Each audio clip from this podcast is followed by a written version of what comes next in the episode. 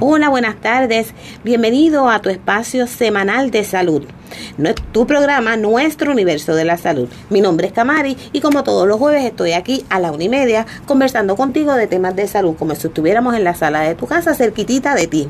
Mi compromiso contigo es que puedas recibir este conocimiento y este aprendizaje. Mi meta, que lo puedas poner en práctica tú, tu familia y llevarlo a la comunidad. El programa de hoy llega a ti gracias a Joshua Rivera, Sistemas Fotovoltaicos y Eólicos de Puerto Rico. Ahora, más que nunca, tienes que prepararte ante una falla eléctrica. Tienes que confiar en la energía solar, así que puedes llamarlo porque se ajustan a tu presupuesto al 787-235-7546. Joshua Rivera, Sistemas Fotovoltaicos y Eólicos de Puerto Rico. Hoy vamos a estar hablando de lo que se ha estado hablando toda esta semana y es de la violencia de género. Con los sucesos de la última semana no voy a abundar en nombres ni en casos. Ustedes mejor que yo lo saben porque los que persiguen, ¿verdad? Y siguen las redes sociales, sabemos, ¿verdad? Todo lo que hay moviéndose por el ambiente. Así que no quiero abundar mucho en los detalles. Pero vamos a estar hablando de esa inseguridad que vivimos nosotras las mujeres. ¿Qué nosotros podemos hacer? Nosotras como mujeres ¿Cómo vamos a orientar a esta generación de niñas, jóvenes, mujeres adultas que estamos en este grupo específicamente? Unas preguntas básicas. ¿Qué espera de nosotros la sociedad? ¿En qué posición nosotros estamos dentro de esta sociedad en Puerto Rico? ¿Dónde están los valores? ¿Dónde está la empatía? El respeto que se tenía por las mujeres. ¿Dónde está todo eso?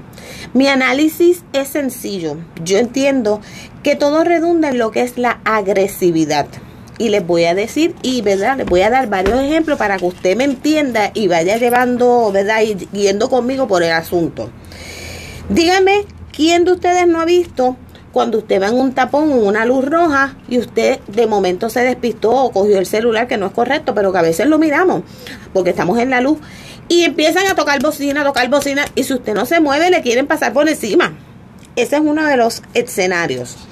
Tenemos los que encima de ese mismo escenario de la luz vienen y le manotean, le sacan la mano y le dicen la palabra que usted, ¿verdad? Lee los labios y sabe cuál es. Y si no lee los labios, baja el cristal y escucha la palabrota.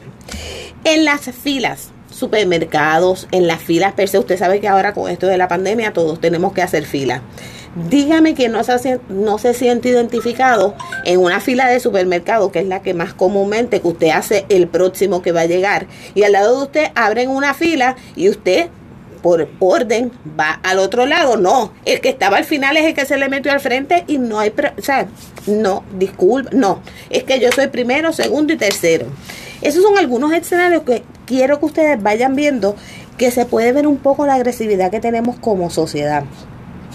Eh, en los lugares públicos, en las tiendas, dígame que usted no ha visto restaurantes, cuando mire, esto es típico, el manoplazo en la mesa que muchas veces vienen y dan el manoplazo y usted ahí se quedó como, ¿verdad? ¿Qué pasó? Y usted a lo mejor no lo ve en su mesa, lo ve en otra mesa, pero ese es el tipo de frustración que estamos trabajando. Eh, la agresión puede ser verbal, muchas veces nos insultan, nos dicen, ¿verdad?, improperios, puede ser física, porque se ha dado y en muchos videos en las redes, no tengo ni que decirlo. El lenguaje no verbal, muchas veces usted no dice nada, pero con sus gestos usted lo dice todo. Eh, cuando tiran mercancía en las tiendas, cuando se quejan, todas esas cosas redundan en lo que es la agresividad. La pandemia de lo que es el COVID ha agravado esta agresividad porque hemos estado, ¿verdad?, confinados, cerrados, guardados por mucho tiempo y eso nos ha creado una ansiedad y la sentimos, ¿verdad? Y estamos exteriorizando en esa frustración. Así que ese es el pequeño resumen de lo que vamos a trabajar hoy para que usted vaya entrando en lo que es el tema. Hoy nos acompaña Lola Rojas de Be Safe Gun Shop. Ella se describe como hija, madre, hermana y amiga es una soñadora, creativa, que ama la vida. Ella le encanta encontrar oportunidades en donde otros encuentran los retos y en los que otros encuentran calles sin salida. Ella de esa de ese reto ella encuentra una oportunidad para poder desarrollar y diseñar cosas diferentes, oportunidades diferentes. En el negocio de ella en Puerto Rico, pues obviamente hay una cultura negativa con relación a lo que son las armas de fuego. Hoy vamos a cambiar un poquito esa cultura y por eso nos está acompañando ella en el día de hoy. Porque hoy, adicional a lo que ya usted ha escuchado por ahí, que es violencia de género, ay Dios mío, ¿cómo nos vamos? El tribunal. Pues hoy nosotras, las mujeres, vamos a hablar de cómo nosotras nos protegemos. Así que, ¿verdad? Le doy la bienvenida a Lola Rojas. Hola Camari, ¿cómo estás? Todo gusto bien. estar aquí contigo. Gracias por la invitación. No, yo agradecida que estés por aquí conmigo porque me encanta, me encanta Ese esos intro me temas. emociona porque como lo hablamos así informal primero, me emociona y, y quiero que sepan que yo retraté lo que ella redactó de mi persona porque esas son sus palabras y lo voy a usar cada vez que me presenten. No tengo que mencionar nada distinto, sino lo que realmente yo siento que soy. y lo que tú eres. Eso es así, así somos, así somos las mujeres. Lola, cuéntame un poquito aquí, hablando antes de entrar al tema per se, ¿cómo ves esta ola de violencia? ¿Cómo ves estos casos? Sin entrar mucho en los casos, porque volvemos a lo mismo, no queremos, eh, no queremos repercutir en lo mismo, porque estamos saturados, desde lo que es el jueves, estamos saturados de todos esos temas, y verdad, queremos darle un giro a eso en lo que es prevención. Cuéntanos un poquito. Pues mira, eh, eh, cuando ocurren este tipo de eventos en, en la isla, los, las visitas a la armería se disparan. Esto es algo que me imagino que ocurre igual con un temblor. La gente empieza a ponerse nerviosito, eh, a buscar recursos, a prepararse. Y así pasa con todas las, las cosas que se ponen trend topic, como yo digo. Eh, recibo mucha mujer en la armería buscando recursos para defenderse. Y muchas llegan porque me han visto en las redes. El feedback que yo recibo por lo general es que tienen una impresión eh, distinta a lo que es una armería. Cuando llegan me dicen, "Ay, pero no sabía que esto era así, ¿verdad? Así que eso me da la oportunidad no solamente de, de tener un insumo de qué es lo que está pasando en la calle, en la mente de las mujeres en este momento, sino de trabajar con una cultura hostil que culturalmente se nos ha transmitido por años con respecto a las armas de fuego, a lo que es una almería y, y qué hace una mujer una almería. Si tú no eh, compites en tiro al blanco, ¿por qué tú vas a ir a una almería? Es usualmente la cultura. Tú me puedes decir tu opinión sobre eso. Y eso es así, ayer, ¿verdad? Este, estuve en el, ¿verdad? En la armería de, de Lola y le digo a mi salida, ¿verdad? Después que hablamos y tuvimos nuestra conversación, le digo, tu armería es diferente, porque hay muchas armerías que son como, ¿verdad? Estas estructuras, rejas, acrílicos aquí. En, en su armería usted siente un ambiente de confianza, que se siente tranquila, que hay un espacio donde usted puede separarse, no es en la ventana, ni un espacio aparte que ella se sienta, los orienta, y es algo más en familia que muchas veces las mujeres van buscando, porque, ¿verdad? Yo he ido a armerías anteriormente y es muchas veces, el 90% de los casos, un caballero que no te trata mal, o sea, te orienta y te dice, pero nosotros como mujer nos gusta como que sea otra mujer que conozca nuestros gustos y que nos, ve- ¿verdad? Que nos llevemos en esa confianza. Así que allí pues le compartí a Lola que sí, que se siente esa confianza, se siente esa manera. Ahora bien, vámonos al tema que nos ocurre hoy. Hoy queremos hablar un poquito de ese aspecto que nadie lo trabaja. Lo habla porque estos temas en esta sociedad son tabú. 2021, Puerto Rico, todavía son tabú. ¿Quién no ha escuchado esta típica frase? Ay, sí, tiene un arma porque es un marimacho, porque es una bucha, porque es una táctica, porque es una machúa, porque quiere parecerse a nosotros los hombres. Esas son frases típicas y culturales que se escuchan. Eh, si usted un campo de tiro, ¿verdad? Hacer su práctica, a perfeccionar, ¿verdad? Y a, ¿verdad? Utilizarlo, a utilizar su arma, que es el lugar correcto para usted practicar. No basta, eso es, es, es como un show. Que usted llegue allí y saque su arma, porque lo primero es, déjame ver que se, que cuando se le cae de la baqueta. Déjame ver cuánto tiempo se tarda en sacarla de la baqueta. Todo porque somos mujeres. Eh, ay, déjame, esta va a apuntar y va a tirar para allá arriba. Déjame moverle esto un poco más cerca porque ya no tiene puntería. Y esos son estereotipos que están tan arraigados. Mire, yo he ido a estos centros de tiro y yo a veces me, me quedo ¿verdad? Perpleja de que yo estoy tirando y todos están sentados mirándome como es como un escenario, como que es un show, todos quieren ver si yo tiro, si no tiro, si tengo puntería y eso es parte de esa cultura que queremos, ¿verdad? Ir trabajando poco a poco y que usted como mujer se sienta cómoda en hacer su proceso, que usted se pueda preparar. Y hoy vamos a hablar de los recursos legales, lo accesible que podemos tener todas nosotras las mujeres para defendernos, porque el tema de hoy es de prevención, cómo yo me puedo defender. Primera pregunta para Lola. Seguridad en la mujer. ¿Qué tengo que hacer yo como mujer? Ok, primero que todo, yo quiero exhortar a toda la dama que me está escuchando. Eh, número uno, eh, usted no tiene por qué tenerle miedo a un arma de fuego. Las pistolas no se disparan solas. Si usted conduce, si usted guía un carro en aquel momento cuando usted sacó su licencia, quizás le daba un poco de miedo. Eh, tengo que bregar con esta situación porque si atropello a alguien lo puedo matar. Así mismo yo veo las armas de fuego. Las armas de fuego son un recurso que yo, yo personalmente lo veo como un recurso de defensa personal, no lo veo como un deporte. Pero quiero que sepan que una pistola, si es, eh, si es trabajada, si es utilizada correctamente, no se va a convertir en una amenaza para tu vida y en un peligro. ¿Qué pasa? Que muchas veces nos encontramos allá afuera con una persona que nos va a dar una opinión distinta y esa opinión puede escribir en eh, la mayoría de las muertes en Puerto Rico son por armas. Eh, y, y sería, tú sabes los argumentos. Los argumentos son de aquí al cielo, mira para allá, tienes un arma, con esa misma arma pueden usarla contra ti. Mira para allá, tienes un arma, eso tú le estás diciendo a todo el mundo que tú vas a matar a todo el mundo indiscriminadamente. No. O sea, tenemos que utilizar nuestro juicio. Yo, ¿verdad? Puedo tener un arma y si yo tengo una discusión, un altercado con una persona, eso no me da a mí el pie calzado, como decimos nosotros acá, para yo sacar mi arma y decir, aquí estoy yo con mi arma, mírame. No. Y no es lo común. Una persona que tiene licencia de armas de fuego conoce conoce cuáles son las, las cosas que no debe hacer para meterse en un problema con un arma. Eso es una cosa. Y la exhortación va dirigida a lo siguiente. Usted no espere a encontrarse en una situación de peligro para recurrir al recurso.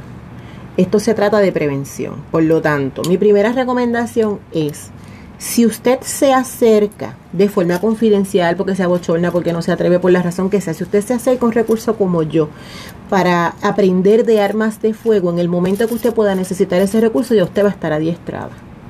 Yo he estado trabajando esta semana con, con, pues, con muchas mujeres empoderadas y hemos estado discutiendo que uno de los agravantes que yo estoy de acuerdo, porque yo lo vivo a diario, uno de los agravantes ante esta situación es que esperamos a que hayan eventos desgraciados y a que hayan situaciones que nos provocan temor, inseguridad y miedo para entonces recurrir a buscar el recurso. Por lo tanto, si yo empiezo desde hoy a prepararme, a conocer, a leer y a educarme de cómo funcionan las armas de fuego y cómo puede convertirse en una herramienta de defensa para mi vida, pues entonces en el momento que yo lo necesite ya yo voy a estar ready, yo no tengo que empezar desde cero y mezclar las emociones con ese proceso de aprendizaje. Esa es la primera recomendación.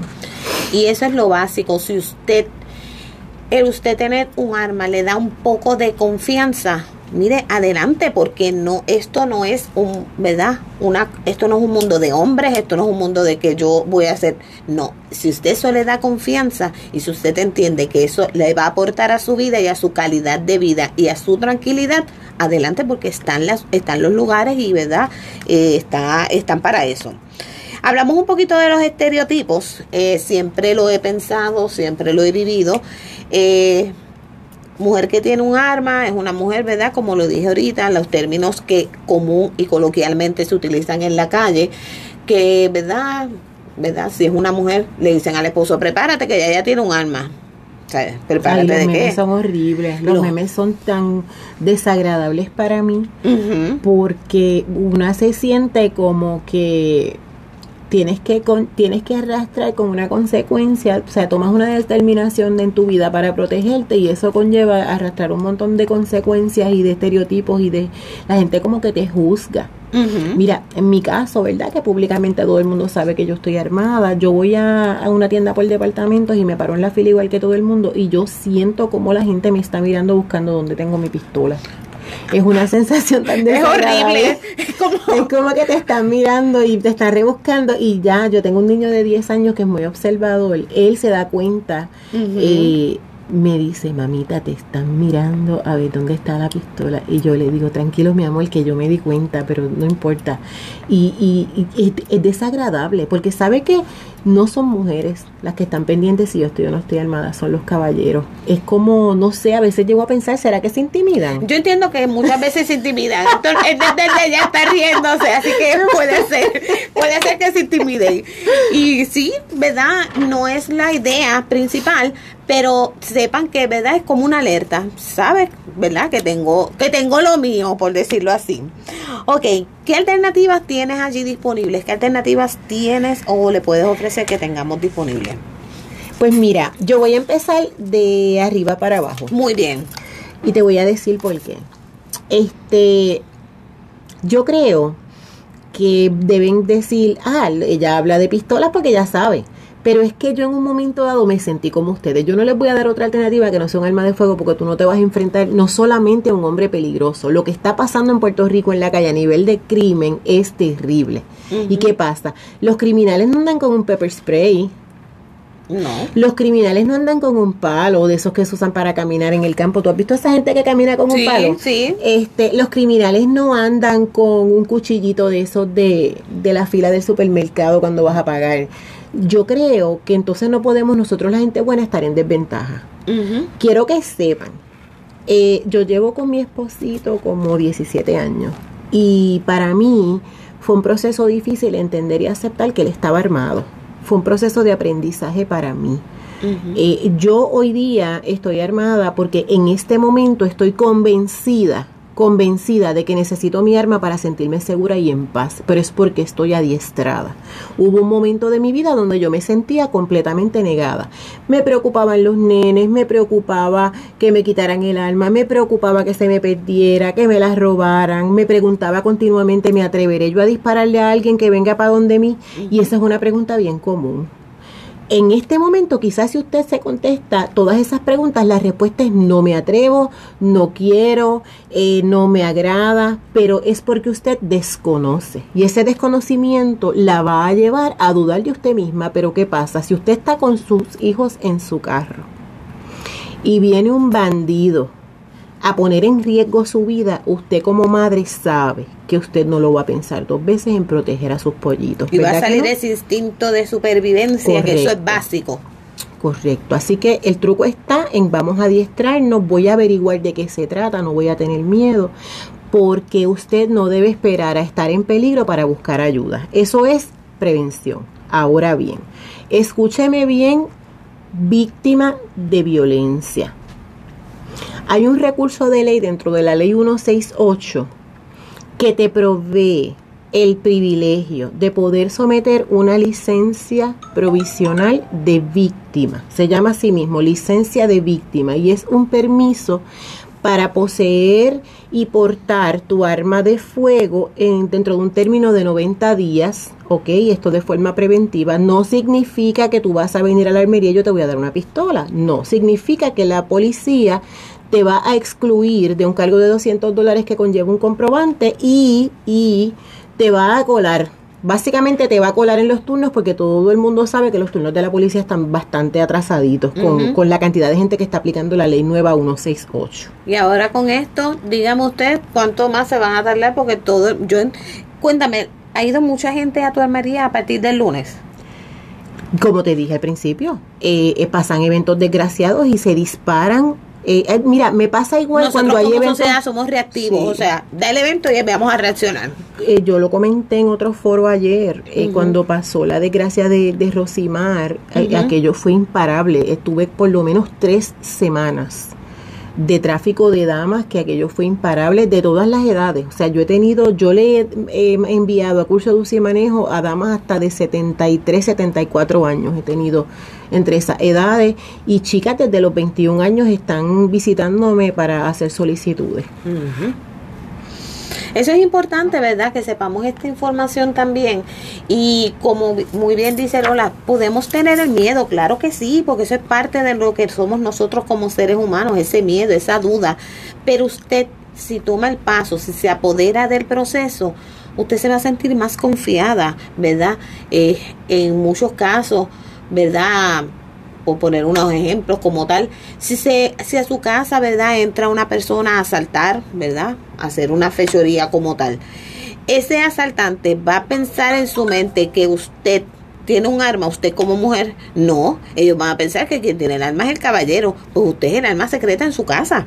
Así que, ¿verdad? Esas son cosas que tenemos que ir y son cosas que nos van a ayudar a prepararnos como estos planes de seguridad en nuestros hogares. Estoy de acuerdo, hablamos de eso. Hablamos de eso ayer, que me encantó eso de planes de seguridad en el hogar, porque muchas veces, y valga, levanto la mano, yo soy una que me preparo, ¿verdad? Y me gusta preparar de alimentos, primeros auxilios y todo. Pero ese aspecto de seguridad lo hemos mirado, lo hemos evaluado por dónde entro, por dónde salgo, si me está, si hay una persona que me está siguiendo, me voy a dar cuenta. Mira, mi, mucha mi preocupación mayor es mi hija adolescente.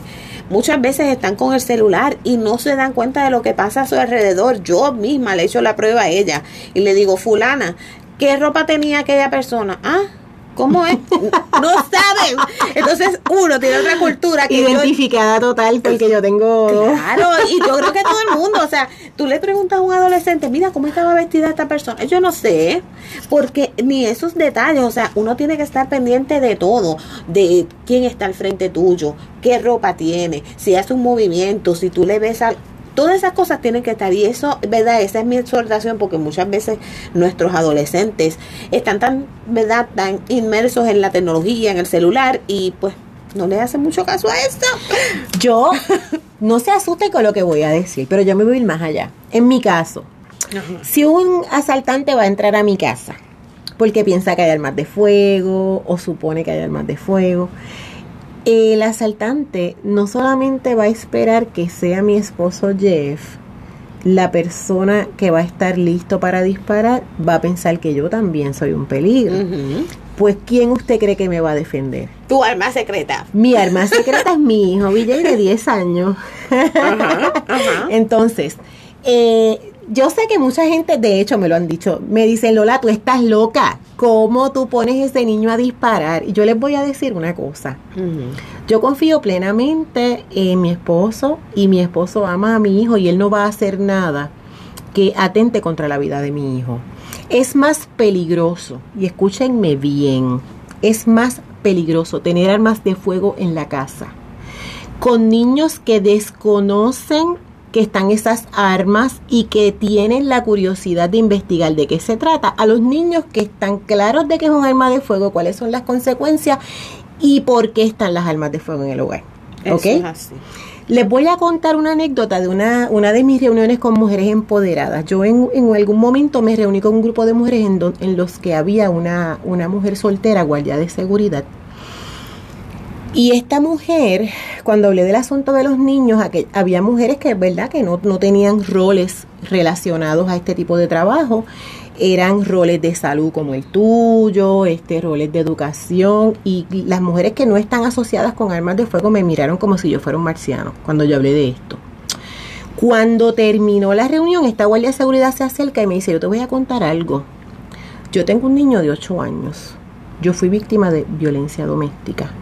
Yo tenía un novio que era un psicópata, que era un paranoico, y un día yo estoy bañándome en mi casa y mi nene estaba viendo televisión y el fulano llegó a la casa desprevenidamente, entró a la casa y tan pronto el niño se dio cuenta, buscó mi pistola y me la llevó al baño porque ya se estaba bañando. Y le dijo, mamá, aquí está la pistola porque llegó fulano. Y ese niño tenía en aquel momento ocho años, que yo sé que ella ni siquiera se atrevió a compartir la, la experiencia públicamente cuando todas aquellas otras mujeres me miraron como marciano. Y con esto lo que les quiero decir es, número uno, que no somos quienes para juzgar los principios y valores de otra mujer. Y eso es bien importante. Segundo, ese niño estaba preparado y conocía que mamá podía haber necesitado esa pistola en ese momento y él tuvo la iniciativa de llevarle la pistola porque él sabía cuál era la herramienta. Y número tres, si ese hombre hubiese amordazado a esa mujer y este niño hubiese estado allí, ese niño estaba adiestrado para proteger a su mamá.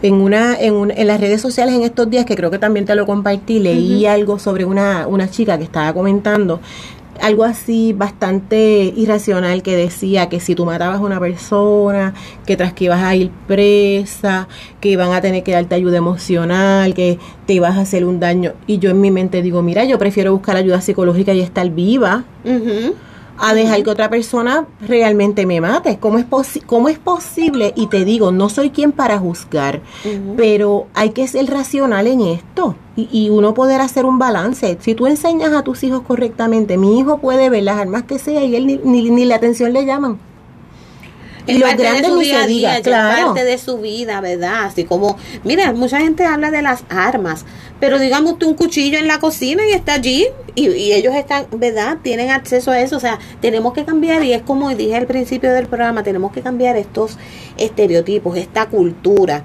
estos miedos que muchas veces no tienen una base sólida, ¿verdad? Y por eso es que queremos hacer esta serie de programas para, ¿verdad? Poder darle un aliento, poder educar a estas damas. Eh, estas alternativas son legales. Hay unas alternativas más sencillas que hablábamos del pepper spray, hablamos de los batones. Que Hay batón, allí yo tengo cuchillas, yo tengo eh, este tasers hay, hay, hay, un montón de cosas, pero les voy a decir, o sea, esto es básico. Si tú no te adiestras a usar un taser, el ladrón o el atacante te lo va a quitar y lo va a usar en tu contra. Igual si tienes una piedra y una onda, si tú no te adiestras a usarla, no vas a poder defenderte. Hay, hay personas, nosotros tenemos muchos recursos de instructores en defensa personal que usualmente, de hecho en estos, en estos días subí un anuncio en Facebook, estoy reclutando instructores porque estoy desarrollando una, una plataforma para poder hacer un proyecto piloto donde yo me responsabilizo en educar a las mujeres. Y yo quiero que si tú, tú te atreves a tener una pistola, yo te garantizo que una vez tú domines el uso de esa arma de fuego, tú no vas a querer salir de tu casa sin ella, porque es que te va a vas a sentir una paz vas a sentir una tranquilidad que vas a saber, yo sé lo que tengo que hacer si me pasa algo. Y esa es la idea, o sea, y este programa de hoy no lo que no quiero que lo vayan a ver, ay, están incitando las armas de fuego, no. Eh, nosotros estamos dando alternativas reales que usted como mujer usted tiene.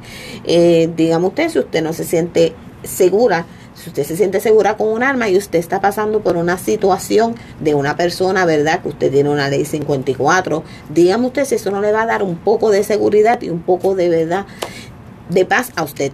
Así que esto es totalmente personal, ¿verdad? Esto es una decisión totalmente personal, no entramos en ninguno de los otros aspectos, pero es importante que se sepa de todo. La próxima semana Vamos a tener un programa especial de una hora.